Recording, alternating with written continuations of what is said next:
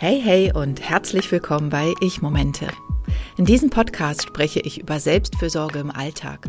Zum Beispiel durch Achtsamkeit, Selbstbehandlungen, Ernährung und vieles mehr. So möchte ich dich inspirieren, deine eigenen Ich-Momente zu finden und in deinem Leben zu integrieren. Für einen bewussteren, gesünderen und entspannteren Alltag. Ich bin Emilia Koch. Ich bin Heilpraktikerin für ganzheitliche Frauenheilkunde, kraniosakrale Therapie und Gründerin von Kranio Selfcare, der kraniosakralen Selbstbehandlungsmethode. Wann hast du zuletzt eine Massage bekommen? Ich muss gestehen, ich habe tatsächlich eine Kollegin, die massiert und wir machen Talentetausch, so nennt sie das immer. Ich behandle sie und sie behandelt mich. Aber auch da ist es so, dass ich jetzt nicht jede Woche dahin renne, sondern wir sehen uns vielleicht jede zweite Woche und dann behandle ich mal sie und sie mal mich. Das heißt, so im Schnitt würde ich sagen, alle vier Wochen bekomme ich eine Massage und das ist auch wirklich wunderbar. Ich liebe es, wie sie massiert. Sie macht therapeutische Wellness-Massagen, also es ist nicht nur eine reine Wellness-Massage. Gut, aber jetzt komme ich fast wieder vom Thema ab. Eigentlich möchte ich mit dir heute darüber sprechen, was Selbstmassagen ausmacht. Denn es ist natürlich so, dass wir nicht immer jemanden griffbereit haben, der uns massiert. Sei es jemand vom Fach, äh, der oder die das beruflich macht, oder auch einen Partner oder Partnerin oder Freundin oder wer sonst in deinem Leben dir vielleicht auch mal eine Massage geben würde. Ja, so ist es nicht immer, dass wir jemanden griffbereit haben. Und allzu oft haben wir aber irgendwelche Beschwerden, haben Nackenbeschwerden oder Schulterverspannung oder vielleicht können wir nicht schlafen oder haben ein bisschen innere Unruhe. Und all das kann man durch Selbstmassagen tatsächlich behandeln. Und ich wette, es gab bestimmt schon mal auch in den letzten Wochen irgendwann mal einen Moment, da hast du dir ganz intuitiv in den Nacken gegriffen und hast dich vielleicht selbst massiert, oder? Natürlich sind Massagen, die man von jemandem, also vielleicht sogar einem Profi bekommt, super, super schön. Aber wann hast du dann tatsächlich die Möglichkeit, da immer hinzufahren. Und auch vom finanziellen Aspekt her kann man sich so eine Massage höchstwahrscheinlich nicht jede Woche leisten. Und tatsächlich mögen es manche Menschen auch nicht unbedingt von anderen Menschen massiert zu werden. Von daher also von meiner Seite ein herzliches Hurra auf die Selbstmassage. Denn es gibt so viele Körperstellen, die wir selbst gut massieren können und an die wir gut rankommen, ohne uns zu verdrehen oder irgendwelche komischen Bewegungen zu machen. Und dann gibt es auch tatsächlich einige Massagen, die zwar Massagen heißen, aber nicht unbedingt mit dem klassischen Massieren in Verbindung gebracht werden können. Und einige habe ich mir überlegt, habe mal so nachgedacht, welche ich schon selbst auch gemacht habe oder empfohlen habe und habe sie dir hier zusammengetragen. Fangen wir mal beim Kopf an. Der Kopf ist ja mein Hochheitsgebiet, also wo ich mich so am meisten rumtreibe, auch bei meinen Patientinnen und auch ich selbst behandle mich ja viel auch am Kopf. Und das Erste, was man da massieren kann, ist die Kopfhaut. Vielleicht kennst du das, vielleicht hast du jetzt noch lange Haare oder hattest mal lange Haare und hattest so ein, hast mal einen Zopf getragen oder einen Dutt. Und wenn man dann diesen Zopf oder Dutt aufmacht, dann fühlen sich die Haare darunter ganz merkwürdig an. Ne? Die Haarwurzeln sind so regelrecht verspannt und es ist unangenehm, den Kopf an dieser Stelle auch anzufassen. Kennst du das? Ich kenne das auf jeden Fall und trage jetzt auch nicht mehr so strenge Zöpfe. A, weil es schlecht für die Haarwurzeln ist und B, weil es auch schlecht für die Kopffaszien ist. Ähm, Im äußeren Bereich ist es so, dass wir auf der Schädelplatte Kopffaszien haben, die in Verbindung stehen mit unserer Kopfhaut. Und diese Faszien können auch verkleben. Es soll nämlich so sein, dass die Kopfhaut überall am Kopf tatsächlich beweglich ist. Und das kannst du erspüren. Und durch eine Kopfmassage, vielleicht kennst du sie vom Friseur, kannst du diese Verklebungen lösen, was richtig, richtig gut ist, denn die Kopfhaut soll ja überall beweglich sein. Ansonsten kann es dazu führen, dass unsere Haarfollikel schlechter werden, unsere Haare schlecht, also eher ausfallen. Und zweitens auch die Verbindung von Kopffaszien zum Schädel so stark wird, dass der Schädelknochen davon in Mitleidenschaft gezogen wird. Und wenn der Kno Schädelknochen in Mitleidenschaft gezogen ist, dann geht das auch ins Innere. Jedes Organ, jede Schicht beeinflusst sozusagen die andere. Also da müssen wir schon aufpassen. Eine Kopfmassage machst du ganz einfach, indem du beide Hände ansetzt, die Finger ein bisschen an den Kopf ranpresst, vielleicht so mit 20 Prozent vom Druck oder 30 Prozent, den du so ausüben könntest, und dann kreist du den ganzen Kopf entlang. Also, Kopfmassage ist gut gegen Verklebungen an der Kopfhaut, besser fürs Haarwachstum und hilft auch, wenn du Kopfschmerzen oder Migräne hast und auch gegen Falten. Das zweite, was man am Kopf massieren kann, sind die Ohren. Bei den Ohren ist es so, dass man ganz unterschiedliche Akupunkturpunkte und Akupressurpunkte an dem Kopf hat. Man kann sich das auch so ein bisschen vorstellen wie so ein Baby im Mutterleib. Der Po liegt ganz oben und unten am Ohrläppchen ist der Kopf. So ungefähr sind auch die Akupressurpunkte am Ohr zu finden. Und der Vagus verläuft am Ohr, so dass du auch, wenn du dein Ohr massierst, deinen Vagus aktivierst. Und dann ist es noch so, eine Ohrmassage kann dir helfen, deinen Blutdruck zu regulieren. Willst du deinen Blutdruck etwas runter, also eines etwas niedriger haben, dann massierst du von der Kopfspitze zum Ohrläppchen hin und hast du niedrigen Blutdruck, kannst du andersrum massieren, also vom Ohrläppchen hoch zur Ohrspitze. Probier es einfach mal aus. Dann rutschen wir ein ganzes Stückchen tiefer Profis können auf jeden Fall noch ganz andere Körperstellen massieren. Es gibt auch zum Beispiel eine Schilddrüsenmassage. Es gibt natürlich auch Massagen für den muskulären Bereich im Sinne von, man kann natürlich auch seinen Nacken selbst massieren.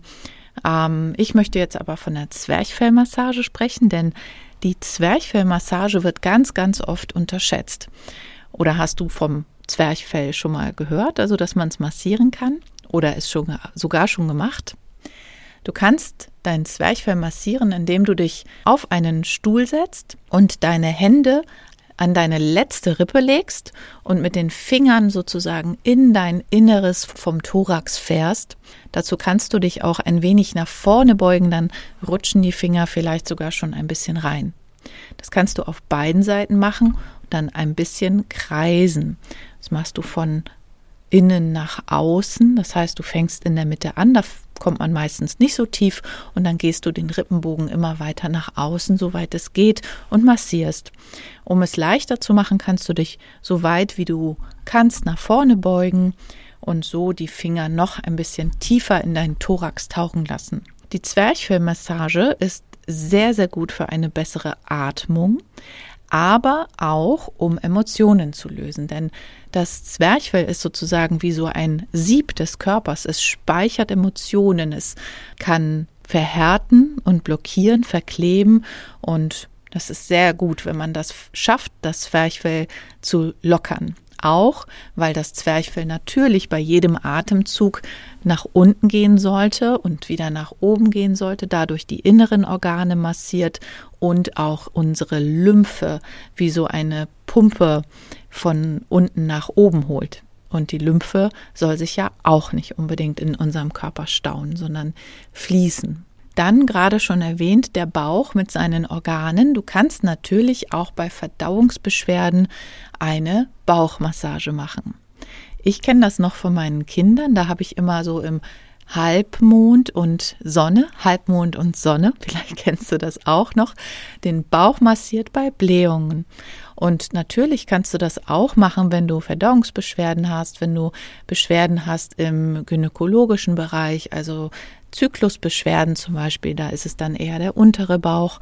kannst du auch deinen Bauch massieren. Der Vorteil davon ist auch, dass du positive Gedanken dann entwickeln kannst in dem Moment und auch positive Affirmationen dir selbst aufsagen kannst und so eine bessere Verbindung zu deinem Körper aufbaust. Denn es ist nun mal so, dass wenn wir immer negativ denken von unserem Körper, dann wird unser Körper auch darauf reagieren. Und wenn wir aber positiv denken, dann haben wir eine ganz andere Einstellung zu unserem Körper und können vielleicht auch schneller regenerieren. Also der Körper schickt dann vielleicht die inneren Selbstheilungskräfte eher dahin und sagt sich, ja, jetzt sagt der Kopf, ich werde gesund, ich werde gesund. Klingt ein bisschen spooky, aber ist tatsächlich so. Dann haben wir natürlich alle möglichen Massagen von Muskeln, die wir machen können. Ich möchte aber tiefer rutschen und zwar zu den Fußmassagen.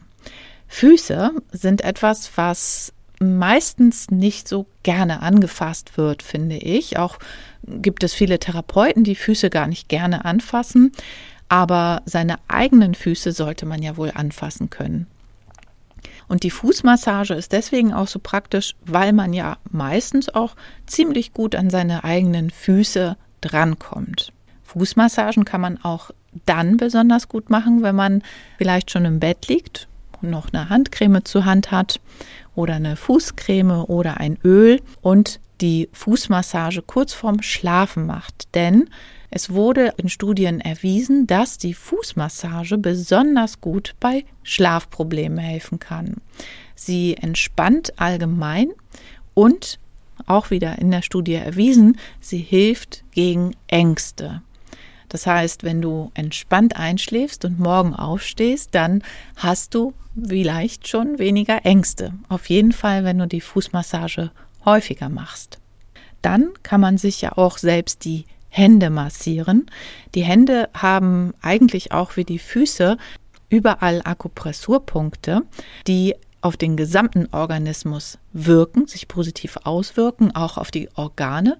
Aber insbesondere für den Schulter-Nackenbereich ist eine Handmassage sehr förderlich. So können die Hände die Nervenverbindung nutzen und die Schulter, der Schulter-Nackenbereich kann sich etwas entspannen.